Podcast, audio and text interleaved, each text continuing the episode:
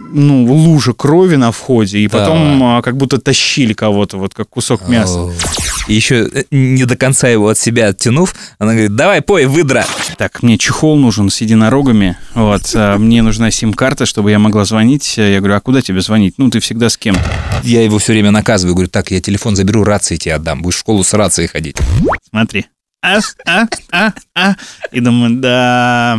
Они прямо так вот так вот вытирали глаза, знаешь, и, и только минут через пять они, «О, ну давай продолжим. И они вернулись к этой истории. степень дебилизма да, профессионального, он, конечно, зашкаливает абсолютно. Историс. Прибежали в избу дети на днях, в торопях зовут отца, разные дети, моим подсказали, и спрашивают, пап, вот смотри, если вертолет поднимается в воздух и зависает на 12 часов, допустим, хватает горючего там и все такое, и планета под ним крутится, через 12 часов он окажется с другой стороны земного шара или нет? Вопрос тебе, Игорь. Какой сложный вопрос. Сложно. Нет, Я, ну, понимаю, что мои друзья бауманцы, они сейчас, ну, все смеются. И я тоже смеялся. А вот для гуманитариев нашего подкаста, ну что, как ты думаешь? Нет. А ответ на этот вопрос тогда мы узнаем в конце подкаста. ковре,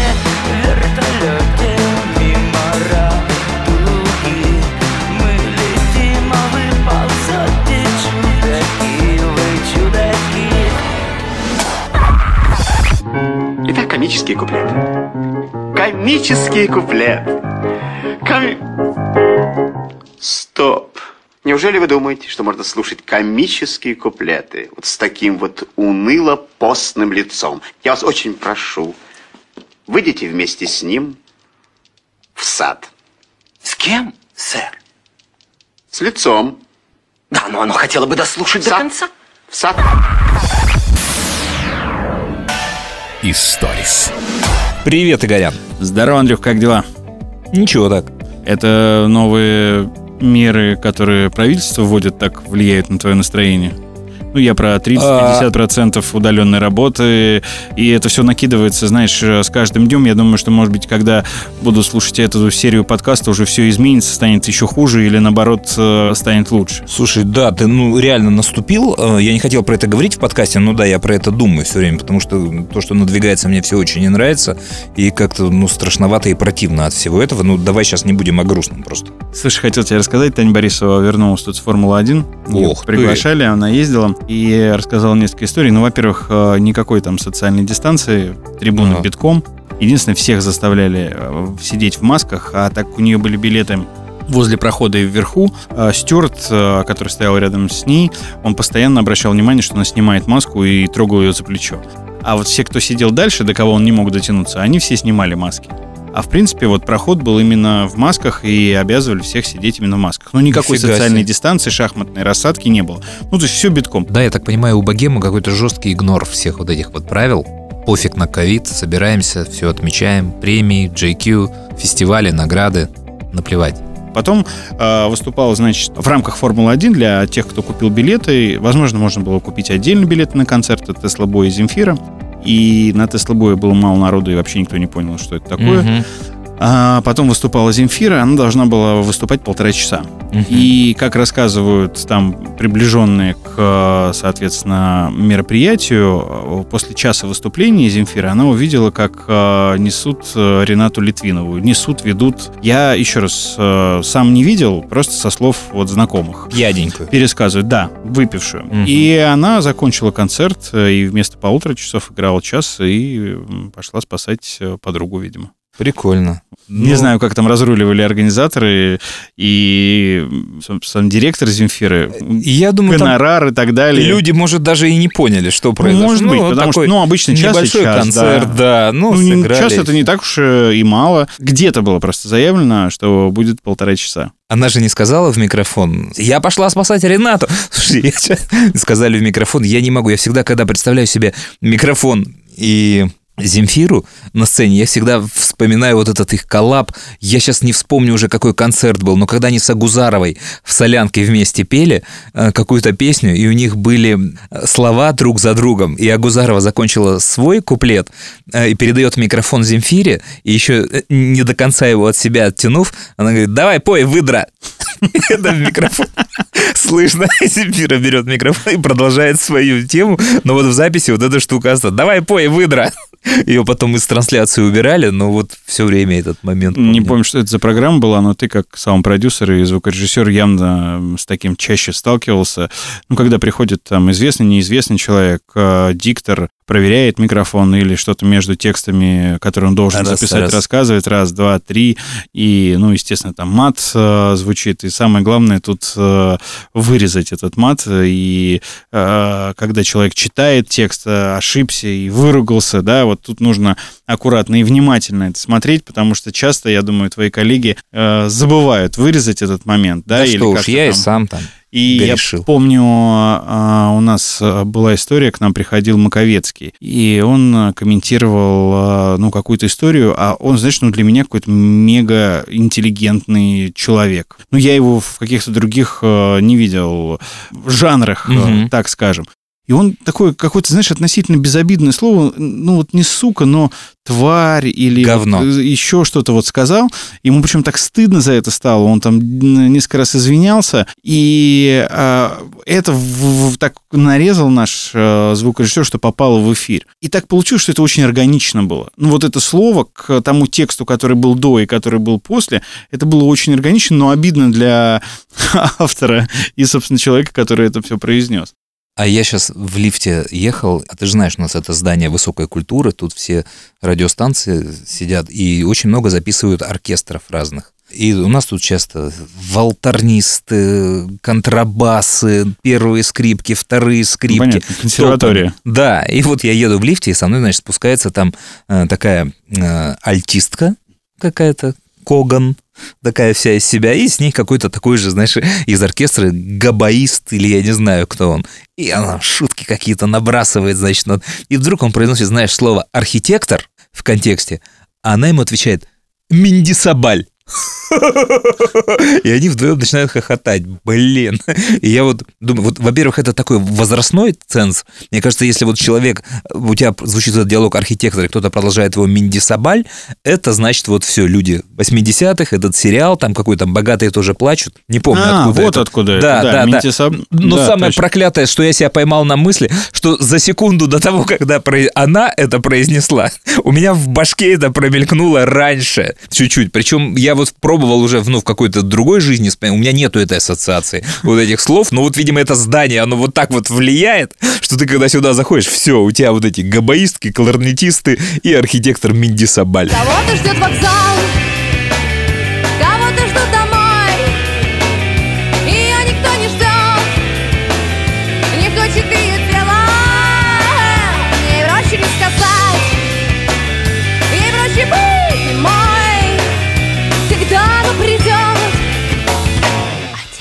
созрела. Прошу, сэр. Сэр. Итак, комические куплеты. Ну, комические куплеты. Это, да, это... эм. Что же смеетесь-то все время? Я же еще ничего не спел. Идите смеяться в сад. Вместе с своим молодым Я не понимаю, как... Ну, давайте в сад. Историс. А я не помню, рассказывал в нашем подкасте или нет, как я организовывал свадьбу на Кома. Не помню. А Дочь одного очень известного и богатого человека выходила замуж, э, и так получилось, что мой знакомый организовывал эту свадьбу, и они меня слушали или не слушали, не знаю, как я туда попал в качестве ведущего. Но, в общем, я вел. Это было на озере Кома в Италии. Э, Самолеты везли гостей, э, выступала группировка Ленинград, э, итальянские, какие-то там известные и неизвестные группы. Ну, э, я не про старую гвардию, а вот там, ну, более-менее современную. Там снимали такую виллу огромную. Вот Джордж Клуни на этой вилле снимался в рекламе кофе.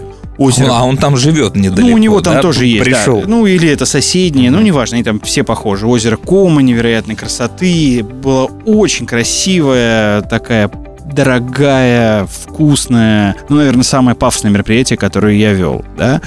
И там выступала группировка Ленинград, э, вот эти итальянские артисты, и еще привезли из Москвы э, музыкантов из консерватории и джазового, я сейчас не буду называть В одного. туалете музыка Нет, играешь? одного очень популярного джазового исполнителя, и он взял своих вот этих консерваторских э, артистов. И они играли на велками, там вот, когда гости собирались, они приплывали на кораблике, там, да, в каких-то паузах играли, когда, э, собственно, невеста шла к алтарю, и папа ее вел, и они тоже играли, он пел.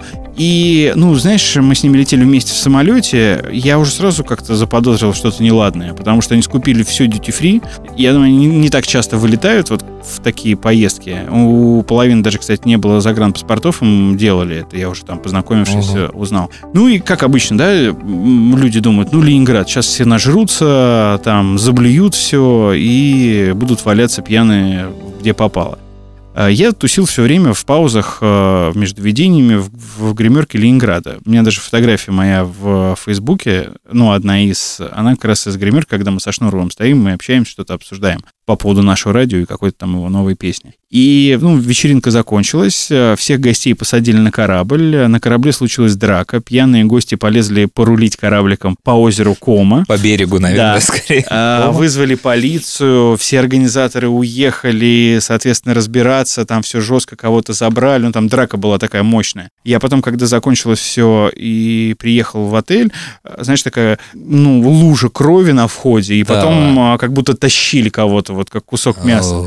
И там весь персонал, все на ушах, э, вот тут русские приехали, а там было человек 60, и там до утра разборки эти продолжались, но самое главное, нам на следующий день улетать, все, домой. И выяснилось, что не хватает двух музыкантов, вот как раз тех джазовых. Вот где они, никто не знает, все потеряли. Пошли на виллу, искали вот во всем этом огромном здании, там в туалетах, еще где-то. Не нашли, начали уже переживать. Все, звоним человеку, а звонок проходит, но трубку никто не берет. И значит, мы возле виллы стоим, уже все отчаялись, думаем, ну не знаю, куда пропали. И где-то из кустов там вдвоем лежат. Один э, там в одном э, месте, другой в другом месте. Пьяные с инструментами в этих фафраках вот. Я говорю, я же от всех ожидал, от Ленинграда ожидал, от гостей ожидал. Ну вы же консерватория, классические музыканты. Ну как, они мега интеллигентные, знаешь, вот они поддерживают любую тему, А, они разбираются, они подхватывают любую мелодию, то есть э, когда к ним подошел папа невесты и говорит, а вы можете вот это вот сыграть? Через три секунды они играли не самую популярную вещь. Ну, то есть они вспомнили и подхватили и начали ее играть. Ну, то есть это мега профессиональные музыканты. Но вот есть определенные слабости. И это было очень сильно. А не обессудьте. Да.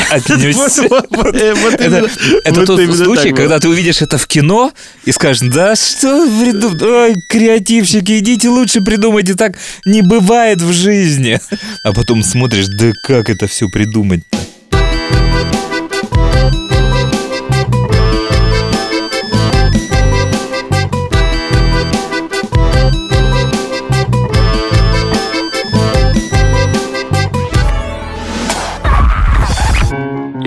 Комические куплеты. Стоп.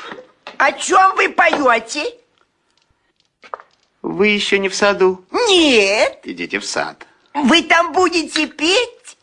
Вы там будете слушать. Историс. Слушай, у тебя, у тебя в детстве были такие штуки, э, два спичечных коробка на веревке? Конечно, Телефон, рации. рация. Ну, да, мы с соседом раз, два, раз, переговаривались, да. У тебя спичечные коробки были? Спичечные коробки. Сейчас дети прикалываются. Я видел, знаешь, они с чем? С э, стаканчиками от йогуртов делают.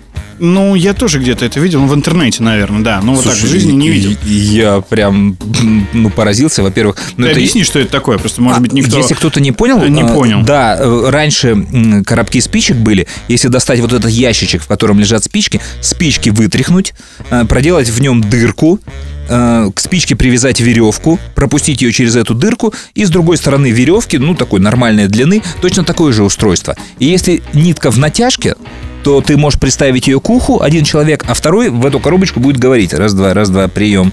Джеймс Бонд.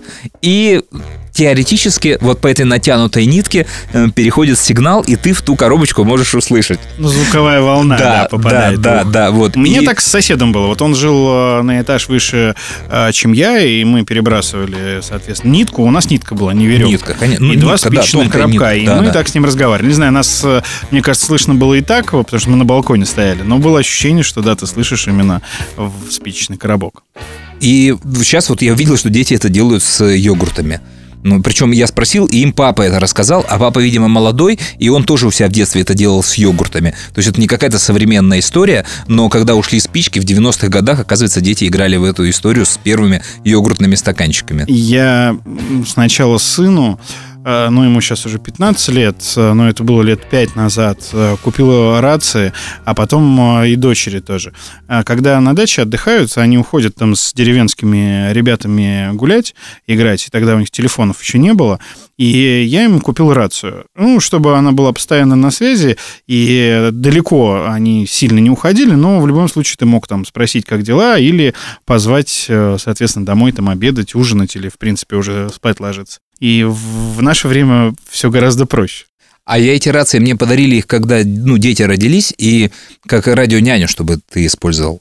Я их использовал. Ну Вот. А и... как там же нужно нажимать, чтобы... Нет, там есть говорил? функции, там есть функции, когда не нажимая, ты говоришь, она на звук реагирует и включается. А, да? Да, есть такие, да, hands-free. Ну, hands-free история. Ну, тогда она дальше Да. должна работать, И- кстати, да. Да, она да, должна дальше, но все-таки чувствительнее история. Если он ворочается или э, крякнул, она не работает. А когда начинает орать уже, вот тогда ты слышишь. У меня было такое, я был в турецком отеле, и оставили детей двоих уже. Ну вот, и там где-то на пляже, в баре в каком-то там зажигаем, и вдруг эта рация разрывается прям, знаешь. Я бегу в комнату, и там сидят два ребенка в углу. Старшая держит младшего, оба рыдают.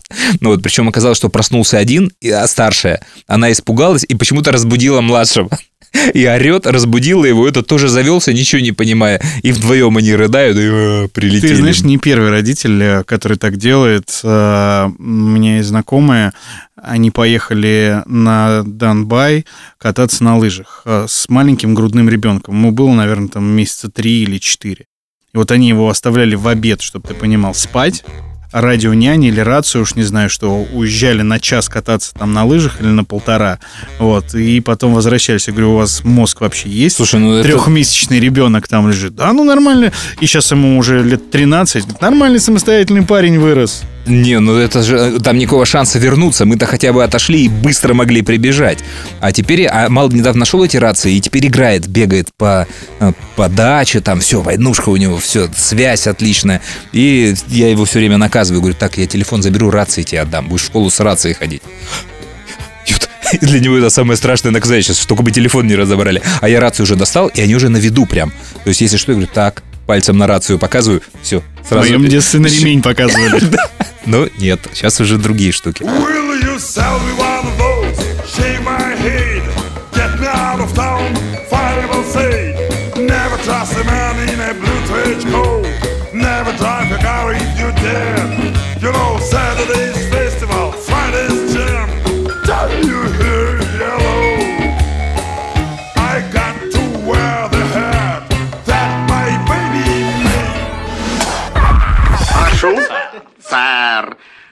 Комические куплеты. Ну, коми... комические куплеты. Это, это не речитатив, нет, это не ариозо, это даже не ария. Комичес... Стоп. О, робкая, вечно плачущая мисс. Идите рыдать в сад в окружении своей очаровательной семьи. Всю семью в сад. В сад всю семью. Вместе со всей семьей в сад.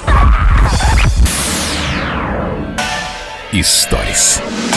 По поводу телефонов, у сына день рождения был в среду. И, ну, он такой вообще безэмоциональный парень. Я у него спрашивал там, и жена спрашивала, что подарить. Он, Ну, не знаю, ну, может телефон. А у него был старый телефон. Знаешь, как это часто бывает. э, Родители отдают детям, а, бабушкам, дедушкам. Вот э, мы ему отдали лет пять назад. У него был шестой, обычный, даже не S. Мой вообще первый телефон, вот шестерка. И все эти годы он у него жил и нормально его устраивал. Но он особо в нем ничего не делает, музыку только слушает. И мы ему подарили новый телефон. А дочь, э, ей 6 лет, она тоже мечтает о телефоне. Я говорю, тебе зачем? Ну, у всех есть телефон, у меня нет телефона. И мы ему в среду подарили телефон. И я говорю, вот Кирилл тебе отдаст свой старый, и он будет твоим. Она тут же на следующий день, так, мне чехол нужен с единорогами, вот, а мне нужна сим-карта, чтобы я могла звонить. Я говорю, а куда тебе звонить? Ну, ты всегда с кем-то. Ну, говорит, ну вот я из гимнастики вышла, и я а, вам позвонил. Я говорю, ну, ты вышла там с мамой, с Кириллом, со мной, с няней, ну, с кем-то. Вы все приезжаете за ней на Ну, гимнастику? по очереди, Не да. доверяете дочери? по, очереди приезжаем. Она говорит, нет, мне все равно нужно, у всех, вот у моих друзей и у подружек есть э, телефон, мне тоже нужен. Я говорю, зачем телефон? У тебя планшет есть, ты свои там эти э, тиктоки, лайки и другие социальные сети, там, ютубы смотришь в планшете. Нет, я хочу телефон. Я говорю, ладно, хорошо. Папа, значит, э, чехол с единорогом, скриншот мне присылает, э, какой именно нужно купить. Э, Я на Алиэкспресс его заказал. И сим-карту мне. Сим-карту, потому что мне нужно через WhatsApp вам звонить, потому что я в основном дома, а WhatsApp брата, и нужно зарегистрировать новый WhatsApp. Мне дочь говорит, нужно зарегистрировать новый WhatsApp, и нужна новая сим-карта. Ладно, я пошел в салон связи, купил сим-карту, зарегистрировал все, сделал ей телефон новый, вот, ну, обновил все, сбросил, сделал. Забил все контакты, ну, там основные, бабушки, мам, папа, брат и так далее. И все, теперь каждые пять минут. Все четыре. Теперь каждые пять минут. Пап, ты где? Привет, привет. А включи видеосвязь, я тебя не вижу. Привет, дочь, я в метро, плохо тебя слышно. А что ты в метро делаешь? Я говорю, иду там по работе к другу. А, ну покажи друга. Я говорю, я еще не дошел. «М, надолго? Когда дома будешь? А, пап, извини, мама звонит. Сейчас перезвоню тебе. Те дела? Ты недавно жаловался, как мало внимания она тебе уделяет. Да. Ты это И я стримишь. дальше, да, Пожалуйста. по всем э, контактам, которые ей записали, она вот по несколько раз, вот прям подряд идет, всем звонит, всем. звонит. Кто занят, э, она следующего берет и так далее. Очень смешно, конечно, за этим наблюдать. А сколько ей лет? Шесть. Шесть. Мгм. У нашей знакомой, общей, у Маши в Лондоне, у нее старшему 5, и через месяц тоже будет 6, и она мне на днях присылала книжку из их уроков подготовительных к школе, там, значит, такой разворот в Англии, в Лондоне, э, разворот советской космонавтики. То есть Гагарин нарисован, там ракеты наши первые. Ну и все рассказывается, кто вот был первый человек, который полетел в космос. И малый прибегает домой и рассказывает, вот первый космонавт, Russian, там from Russia. А я пытаюсь Машку спросить, слушай, а ну а насколько они адекватные э, люди? То есть вот, ну они как погружаются? То есть насколько для него вот космос вообще вот, а, клевая такая штука и интересно, кто был первым. Если это в обычном учебнике и на странице до этого там была Греция, у них Зевс, следующую страницу переворачиваешь, Австралия у них кенгуру, а русский у них космос, то это пофиг.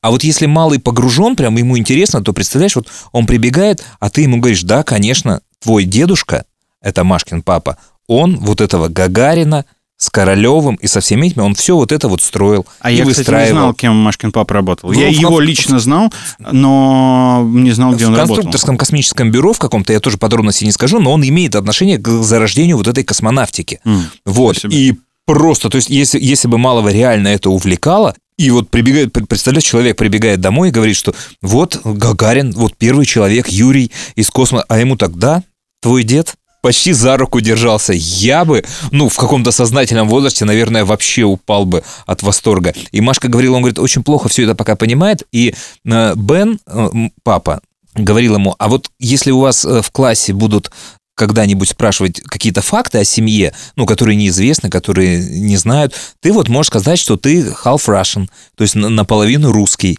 И она говорит, что вот, и, пожалуй, у него впервые в жизни вот все склеилось в одно.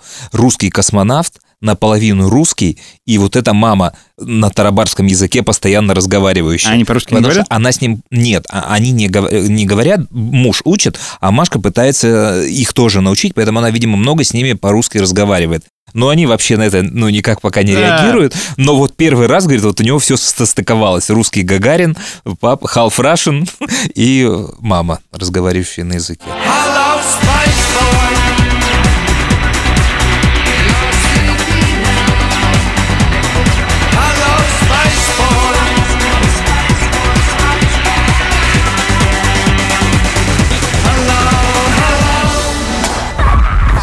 Прошу. Сэр, когда обычно я пою комический куп...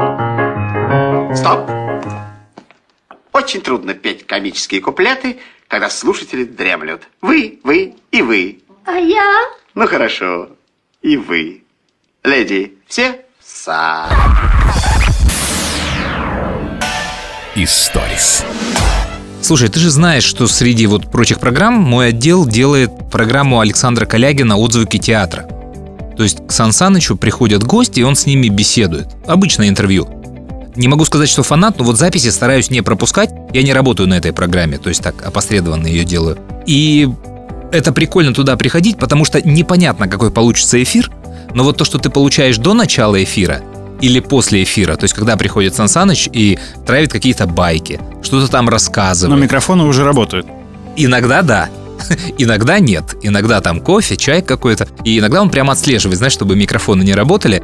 И одна из первых шуток, э, кстати, была им пошучена, когда мы начинали только работать. Мы сидели в другом здании, э, здание, которое раньше было зданием иновещания. То есть там все шло такое проверенное за рубеж. И он знал, что это за кабинет, еще со времен Советского Союза. И мы отмечали то ли его день рождения, то ли что-то, в общем, какой-то праздник. Он накрыл стол в микрофонной прям, знаешь, мы сидим, а он в то время готовил Медведева к вступлению в должность, он ставил ему речь у себя в театре. Ничего себе. Да, это мощная была такая штука. И мы что-то там рассказываем, обсуждаем Медведева. То есть я не помню, какая-то, знаешь, за столом какая-то такая политическая крамола. И он так, знаешь, так поднимая взгляд в потолок, многозначительно, знаешь, так произносит. А я, товарищ майор, не согласен со многими выраженными тут за столом мнениями. И мы так, о, сразу, ах да, вспоминаем, какой мы сидим в студии. И, конечно, самое волшебное, когда к нему приходят актеры старшего поколения. То есть к нам приходили Янковский, когда живой был еще э, Юрский. Ширвинд, наверное. Да, я и вот э, Ширвинд, конечно, Александр Анатольевич, это мой любимый э, человек. Я к этому и веду. Мы с тобой ставили, э, кстати, уже однажды кусочек из этой программы, вот записанный как раз, когда микрофон еще, ну, уже работал, но эфира еще не шло. И Ширвинта его сейчас, ну, везде много, да, ты это видел, Не знаю. благодаря сыну. Я только у сына Ну. его вижу. Я подписался специально на Facebook и специально на канал на YouTube, где он выкладывает э, с ним разные программы. Мне иногда папу даже немножко жалко, потому что, ну, э, понятное дело, что он просто подыгрывает сыну. Но Да. он это так вкусно, так классно делает. Но ощущение, что, знаешь, старика таскают. Пап, давай расскажи, а своих можешь позвать? А вот давай Новый год в гараже встретим. А Вот. давай там, а давай там. Но его истории всегда меня разрывают просто. И книжки же, да, он сейчас книжки пишет, вот, и я подумал своим, говорю, что, э, ребят, слушайте, пока Ширвин живой, его, конечно, нужно таскать максимально. А они говорят, что, ну, вот он был у нас пару лет назад, и это уже не очень. И мне открыли запись, и я понял, о чем они говорят, потому что, ну, конечно, они стареют. Потому что Ширвинту уже 86, а Калягину 78. И когда они вдвоем садятся, их начинает прям вот клонить в свою молодость. То есть они вспоминают каких-то своих преподавателей в 50-х, 60-х годах, актеров, на которых они э, равнялись, а мне даже ничего не говорят эти имена. Они уже не так говорят. И ну вот мне жалко слушателей или, ну, тех, кто слушает это все, ну, потому что это иногда печальное зрелище производит, и на меня вот произвела действительно вот эта последняя запись печальное такое впечатление, но я все равно выдрал из нее несколько кусочков, э, которые хочу тебе поставить. Э, Один из примеров там это когда они говорят про современную молодежь в училищах. Они там пройдут показательные по современным реалиям, там геи, айфоны, вот, но э, Главное, что там в конце есть шутка, которая вот, мне кажется, даже тебе не зайдет, но мы вот это вот сейчас проверим, поймешь ты ее или нет. Александр Анатольевич Шервинт – изумительный человек, великолепнейший актер. Сашенька, как молодое поколение? Когда вот сейчас вот я был в училище почаще, да, они совершенно те же животные, несмотря на айфоны.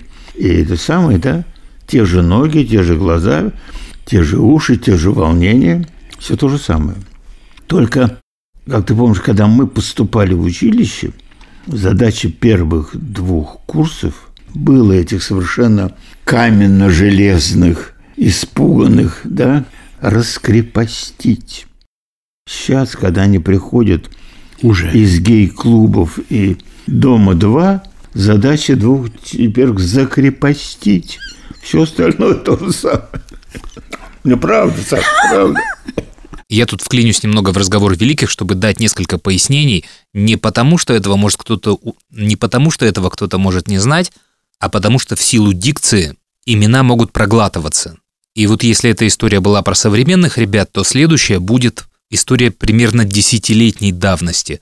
И вот там будет фигурировать Юрий Яковлев, это, конечно же, Иван Грозный из «Иван Васильевич меняет профессию» и Полит, и второй актер Михаил Остангов. Это актер начала века, и я не знаю, можно ли его вспомнить по каким-то ролям. Мне кажется, самые известные – это Негора в старом фильме «15-летний капитан», капитан корабля в Максимке и Гитлер в Сталинградской битве. Они знают, слышали, отличают Вахтангова от Станиславского. Или Не это очень. им пофигу? Все? Я тебе скажу, скажу этот эпизод это к вопросу. У меня никогда не было своего курса. Я делал только дипломный спектакль. Мгм, да. И тут у меня, когда началась волна коммерческих курсов, в Амхате было, в ГТС было, всех было, у нас не было. И решили, что такое. И это уже, значит, сказал, что у нас тоже должно быть, потому что деньги нужны. А чтобы пошли, надо какая-то такая известная морда. Уговорил меня набрать коммерческий курс. А это как набирается? Знаешь, те, кто условно дошел до третьего тура и не прошел, им предлагают, вы не попали на бюджет. А за деньги За попадете? деньги, пожалуйста. Вот у меня это отсев мне дали.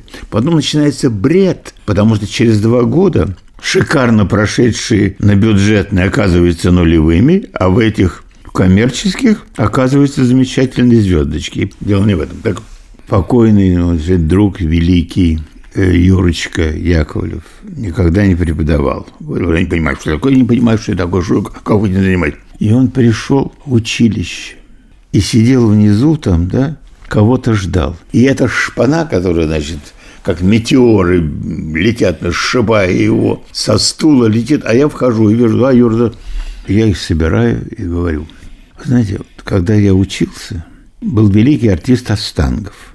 Он никогда в жизни не преподавал. Он случайно зашел в училище по делам. Слух о том, что Остангов пришел в училище, разнесся по училищу. Кончились все занятия, и все училище ринулись вниз посмотреть на живого Остангова. Внизу сидит великий русский артист Юрий Яковлев. Вы, спотыкаясь об него, летите не, не здоровы. Что это такое? У меня была студентка, она хорошая актриса, да, огромная, такая смешная. Когда я говорил там, условно, Нина, она тут начинала плакать на всякий случай. Вот, она тоже после моего монолога начала плакать и говорит, ну, это точно, вы меня все время, вы нас все время журите, вы ничего а сами уж нам ничего не рассказываете. Почему вы нам не рассказываете о своих встречах с Мирхольдом? Да, ну хорошо, да, по- пошли дальше. Степень дебилизма, да, профессионального, он, конечно, зашкаливает абсолютно. Зато вот набрать в айфоне и через интернет и связаться, это не глядя. Левый. Или одной, одной левой. Вот мне очень любопытно, какой процент из наших слушателей догнал вот эту шутку финальную, которую он говорит вот про Мейерхольда. Наверное, тебе даже она ничего не говорит. Нет. Ну, Мейерхольд был расстрелян, когда Ширвинту было три года. Нет, ну я Это подумал о том, что Да. они не пересекались э, в зрелом, Да, э, в сознательном возрасте, да. или он еще не родился тогда, когда э, Мирхольд умер. Ну, я догадался, просто насколько это... Ну, понятное дело, что вот старшему поколению, наверное, или людям, которые как-то следят за культурой нашей, Да, да. они, наверное, бы смеялись. Я думаю, если бы существовала какая-то юмористическая программа на телеканале «Культура», «Культура». да, то это бы разорвало всех зрителей. Их разорвало, а вот я видел просто эту запись, их разорвало обоих. Я сократил здесь просто, я не хочу вот этот смех, но они, они прямо так... Вот так вот вытирали глаза, знаешь, и, и только минут через пять они... «О, Ну, давай продолжим. И они вернулись к этой истории. Скажи, а ты вот по голосам их различаешь? А, ну да, различаю, потому что папа, ну сейчас уже так медленнее говорит и часто Да. причмокивает. Вот. У него падает Да, дикция да. ужасно. Это понятно, ну, в силу возраста. Но э, он это говорит все осознанно. То есть он помнит какие-то факты и их выдергивает. И самое главное, э, вот таким людям э, не нужно ничего монтировать. Э, Вот их речь. Не надо вклейки какие-то делать, там обрезать. Он историю рассказывает от начала до конца, она целостная. И она недолгая, и Да. она законченная. Да. Это вот очень классно.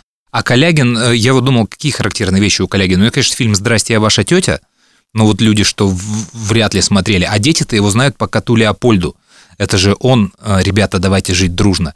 Причем кот Леопольд, мне кажется, это единственный персонаж э, в мультфильме, которого озвучивали три человека.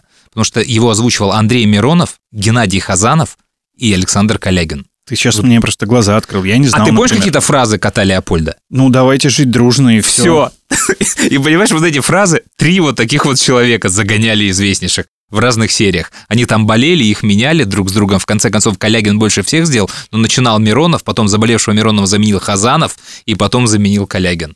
Андрей Миронов, Ребята, давайте жить дружно. Геннадий Хазанов Ребят, ну давайте жить дружно. и Александр Калягин. Ребята, давайте жить дружно. Вот такая вот история. Очень но круто. подожди, у них еще была история здесь про э, iPhone. И вот смотри, как они выходят на историю про iPhone, но все равно сваливаются на себя и на архив. А ты, Дорогие кстати, ты, ты Будут умеешь... многие паузы у нас, потому что я буду Сашка, а ты умеешь вот нажимать все это? Все умеешь, нет? Сайт, айфафу, айфафу, ну, всё. Э, Мало понимаю. Очень мало. А ты понимаешь? Совершенно нулевой. И тебя никто не учит этому? Пытались, понимаешь, но я делаю... Дети, что- внуки. Дети, внуки, помощники, заместители, секретари. Но они начинают уже раздражаться через пять минут, и я говорю, ну ладно, ладно, не буду. Хотя, ты знаешь, От вопросов я в юности я был главный специалист среди актерской богемы по карбюраторам. На все вот эти «Волги», «Победы», как карбюратор ко мне, я с закрытыми глазами мог разобрать карбюратор, продуть, собрать и от- отпустить почти всегда бесплатно. За пол-литра и чебурек, как в такси. То есть я думаю, что ну, машина, карбюратор, который перебрал э, Ширвинд, сейчас на Авито может стоить, ну так, нормально для каких-нибудь коллекционеров. Саша, я всегда смеялся над бабушкой, над родителями, которые не понимали ничего в технике. А вот именно на их э, век э, пришлось такое быстрое развитие технологий, да, когда появились телевизоры, пульт, видеомагнитофоны, видеокамеры, фотоаппараты, полароиды и так далее и тому подобное. И это появился какой-то короткий промежуток времени, и я, будучи подростком, ребенком, я смеялся и думал, как можно вот не понимать, что это пульт, что вот нужно нажать, вот здесь громкость, вот здесь телетекст, тогда еще был телетекст, Да. и так далее и тому подобное. И над родителями тоже, когда они э, говорят, сынок, а как тут вот перемотать или как запись э, поставить? Ну, ну, это же просто вот так и так. И потом с появлением компьютеров уже, э, планшетов, э, современных телефонов, они долго-долго привыкали, учились там, потому что папе нужно было по работе в школе, маме тоже нужно было по работе. И сейчас я смотрю на своих детей, а, ну, бывает такое, знаешь, э, выдался там а, свободный день, и я сел поиграть в какую-то игрушку. И я, Кирилл, ты не мог бы подойти и показать? Я не знаю, что тут делать. Меня постоянно, убивают. Он говорит, пап, ну тут просто хоп-хоп-хоп-хоп, и все. Я говорю, да, просто я вот не могу просто прицел этим джойстиком от PlayStation навести и попасть. Или там дочка мне подходит, пап, ну вот это здесь вот сюда и сюда. Я даже алгоритм новой игры не понимаю. То есть э, появляется новая игра какая-то популярная. Ты берешь, ну и ты с э, течением какого-то времени понимаешь, как в нее играть, да. Ну и серия, вот если бы тебе первый раз показали Angry Birds, ну, не сразу все там могут понять, что оттянуть, куда лететь, э, какая траектория. Не сразу. Но таких игр сейчас замысловатых все больше и больше. Angry Birds, может быть, не самый удачный пример. И шестилетняя дочь подходит, смотри, а, а, а, а. И думаю, да. Ну, знаешь, вот круче, чем у родителей, это если на бабушек и дедушек смотреть. То есть я когда беру биографию своей бабушки или дедушки, то есть сколько вот гаджетов люди прошли за свою жизнь. То есть какой-нибудь 20 какой-то год, и у людей было все. Война, радиоточки, телевизор, цветной, черно-белый, ракета в космос, телефоны. Это какой вот, вот у нас такого точно нет. Мы там по пальцам можем пересчитать прогрессы, которые вот у нас менялись. Да, они быстрее, но не настолько монументальные. Да, изменения. то есть это не сильно глобально, Да. вот, и это как-то так быстро появляется, но... Ну, ну, да, не, это не настолько не знаковое, настолько, да? да, да, Это да, да, новая меняет версия, мир. новая версия, новая версия чего-то старого. Вот, а так что, то есть, ну что нам нужен? Телепорт сейчас? Ну, машина там- полетит, Вот. хотя уже там летают, да. Да. А, Люди летают на скутерах на этих, а, как в э, фильме практически «Назад в будущее».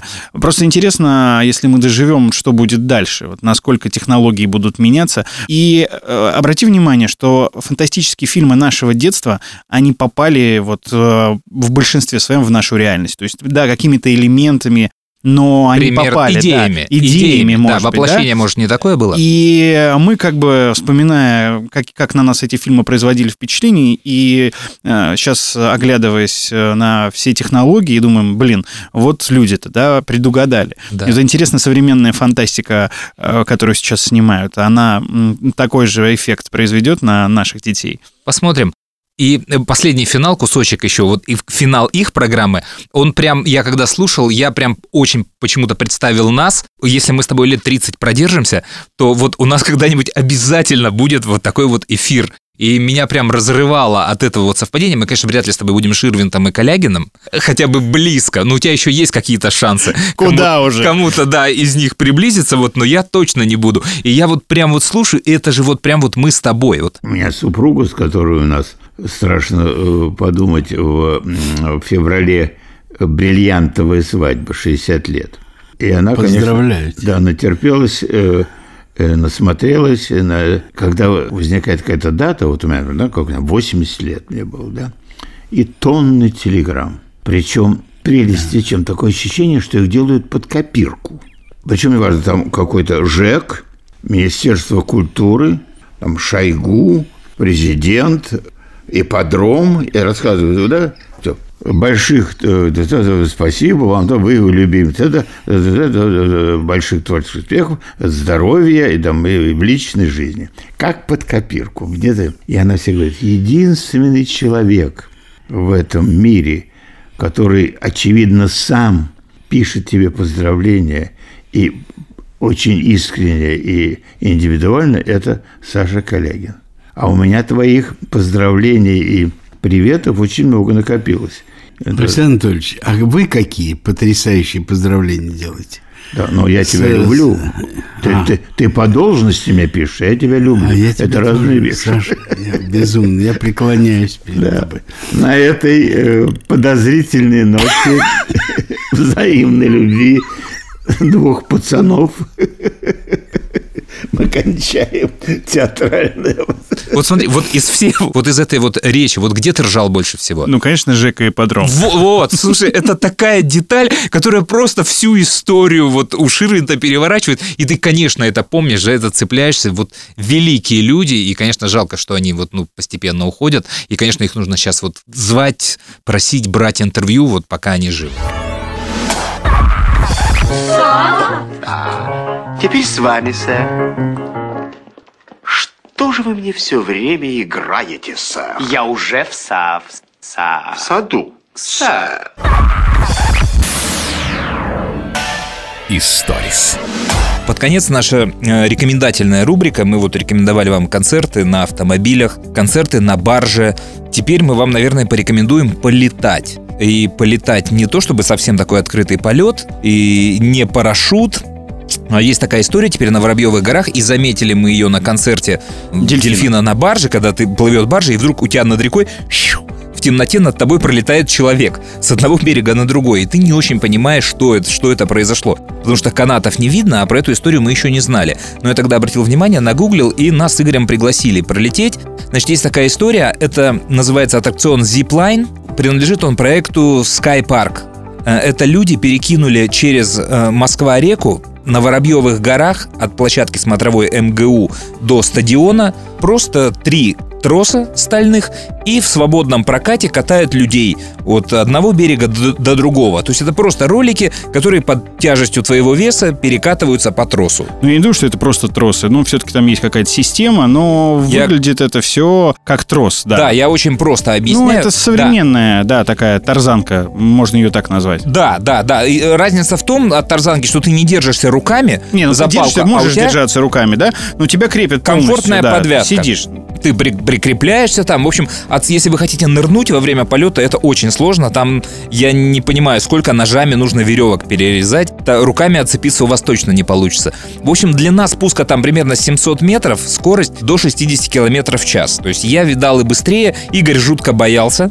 Перед стартом, но довольно быстро ты же расслабился, да? Да, самое страшное было это, конечно же, финиш, потому что я не задумывался, кстати, вот э, я переживал именно за тормозят. тот участок, э, когда ты летишь над рекой. А как мы будем тормозить, я не думал. И э, Андрюха, например, он говорил, что, ну, потом уже мы с ним обсуждали, и ты говоришь, вот там будет, наверное, ну, ты думал так, да, да, да, какой-то прогиб э, этого Да, и подъем Просто, в да. гору. и, и как бы, соответственно, скорость э, будет снижаться. А когда мы подлетали вот к тумбе, где нас должны поймать, а скорость э, не уменьшается, а еще только увеличивается, и вот тут стало страшно. Да, ну и там по факту это самое реально страшное место, если ты не знаешь, потому что это действительно такой даже не пневмотормоз, то есть ты просто приезжаешь в пружину, которая резко начинает сокращаться, тебя тормозя, но ты все равно тебя канатом, подвязкой вот это бросает резко вперед. То есть, ну, летишь ты там все это секунд за 30, ограничение по возрасту там 10 лет, по И весу вес от, еще там а, есть. да, от 40 до 110 килограммов. И для тех, кто любит, когда мы подчеркиваем цены, стоит это примерно 2 500 взрослый и 1850 детский. Там плюс-минус выходные, еще что-то. Будни, да. Да, поэтому если вам нужно вдруг с одного берега на другой, хорошая погода, то это вот неплохой способ, попробуйте. Ну, то есть вы пришли на Воробьевы горы, посмотрели, да. чтобы такси не вызывать, э, хотя такси, наверное, будет дешевле, но, по крайней мере, здесь эффектно будет. Я был с рюкзаком достаточно тяжелым, и рюкзак тоже закрепили, в общем, я с ним ехал. Я еще из-за этого переживал, я и так Да. тяжелый, а еще рюкзак тяжелый, и как бы там не вылезти за максимальную эту норму. Кстати, там можно сгонять туда-обратно, потому что рядом канатная дорога в обратную сторону, и приезжаешь ты на одну и ту же станцию. То есть туда проехать, А, я, кстати, не пересесть обратил внимания, в да? кабинке, да? и вернуться. Ну, это просто будет с другой стороны смотровой площадки, но тоже интересно. А скоро там, это, в принципе, Extreme Park Sky Park, там должен построиться, кто был в Сочи, вот он знает. Вот такую же штуку хотят построить на Воробьевых горах. И там обещают какой-то желоб с ватрушками, там еще что-то. Ну, в общем, как-то будут развиваться. В Сочи эти же ребята Да. делали скайпарк, если вы были. Ну, на самом деле, в хорошую погоду, мне кажется, ну, такое прикольное развлечение. Детям больше понравится. Да, дети- Взрослым, да, да. а, наверное, Дети- нет. да. Потому что вот насколько я боялся и насколько мне было не страшно лететь, э, собственно, над рекой, вот, но уверен, что дети оценят это. Вот. Да, ну и про вертолет, конечно, ну, конечно, он не окажется с другой стороны, потому что притяжение Земли на него действует точно так же, и он будет крутиться. Инерция Земли будет его тащить за собой, конечно же, он будет все время с этой Землей двигаться. Но детям я не смог объяснить, почему будет так. Сейчас твои друзья баумцы э, в комментариях тебе напишут, Андрюх, что ты не так рассказал. Потому что- формулами. Да, с формулами, да. Ну, просто, ну, я рад, какие вопросы у детей возникают, я очень долго смеялся. Ладно, на сегодня это все, наверное. Надеюсь, вы дослушали, вам было интересно.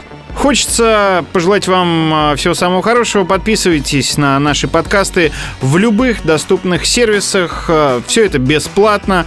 Подписки нужны для того, чтобы вы получали вовремя уведомления о новых сериях нашего подкаста. Яндекс Музыка, YouTube, Apple, ВКонтакте.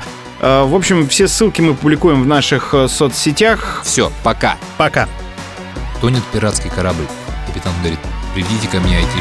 На ковре, вертолете, мимо радуги Мы летим, вы ползете, чудаки, чудаки На ковре, вертолете, мимо радуги Мы летим, вы ползете, чудаки, вы чудаки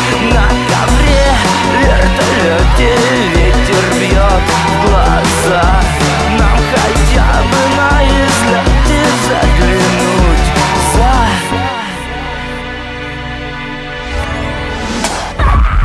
Ну как же это так? Э, Сэм Саруэль. Ой, извините меня, сэр Самуэль. Что такое? Что случилось? Что вас взволновало, дорогая моя? Ну, все-таки, что это? Это и Да. есть комические куплеты. Ну? А? О!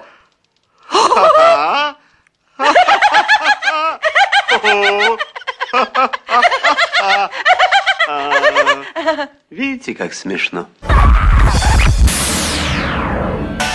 Историс.